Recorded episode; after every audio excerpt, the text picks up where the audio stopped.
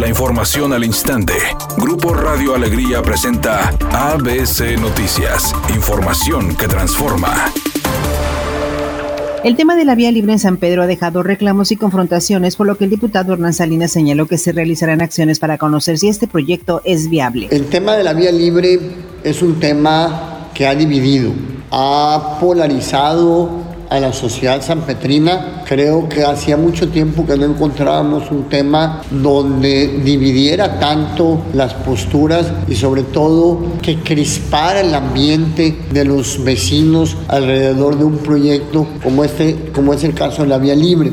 Convocaremos a un foro de expertos en la materia para que nos den su opinión técnica al margen de consideraciones políticas sobre la viabilidad de este proyecto. Por su parte, el diputado Luis Usarrey indicó que comenzó una consulta ciudadana en las colonias Palo Blanco y Mirasierra. Acción Nacional va a consultar absolutamente a todos los vecinos de todas las colonias afectadas, casa por casa. Vamos a preguntarle a la gente si está de acuerdo totalmente con el proyecto parcialmente de acuerdo con el proyecto, parcialmente en desacuerdo o totalmente en desacuerdo. Mientras, la regidora Brenda Tafish dijo que seguirán vigilando el proyecto desde el ayuntamiento y la secretaria del comité Alejandra Sada mencionó que podrán tomar acciones legales una vez que los expertos analicen el plan de la ciclovía.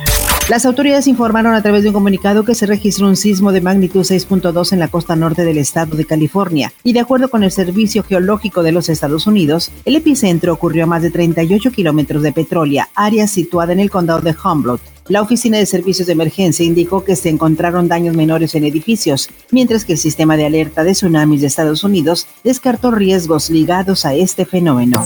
Editorial ABC con Eduardo Garza. Luis Donaldo Colosio ya lo dijo. Al carajo quien intente un acto de corrupción en Monterrey en cualquier dependencia, dice el alcalde, no lo va a permitir. Trátese de quien se trate. Es una declaración frontal a la lucha contra la corrupción. Ahora faltan denuncias sustentadas para que se se pueda actuar, no se deje, tomémosle la palabra a Colosio y al carajo el que le pida moches. La actriz Daniela Castro lamentó profundamente la pérdida de su padre, quien desafortunadamente perdió la vida por complicaciones de COVID. Recordemos que el papá de la actriz formó parte del grupo de los hermanos Castro, era el más chico de ellos. Descanse en paz.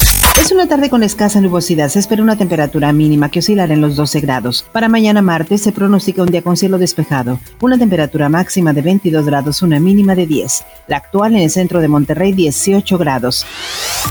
ABC Noticias. Información que transforma.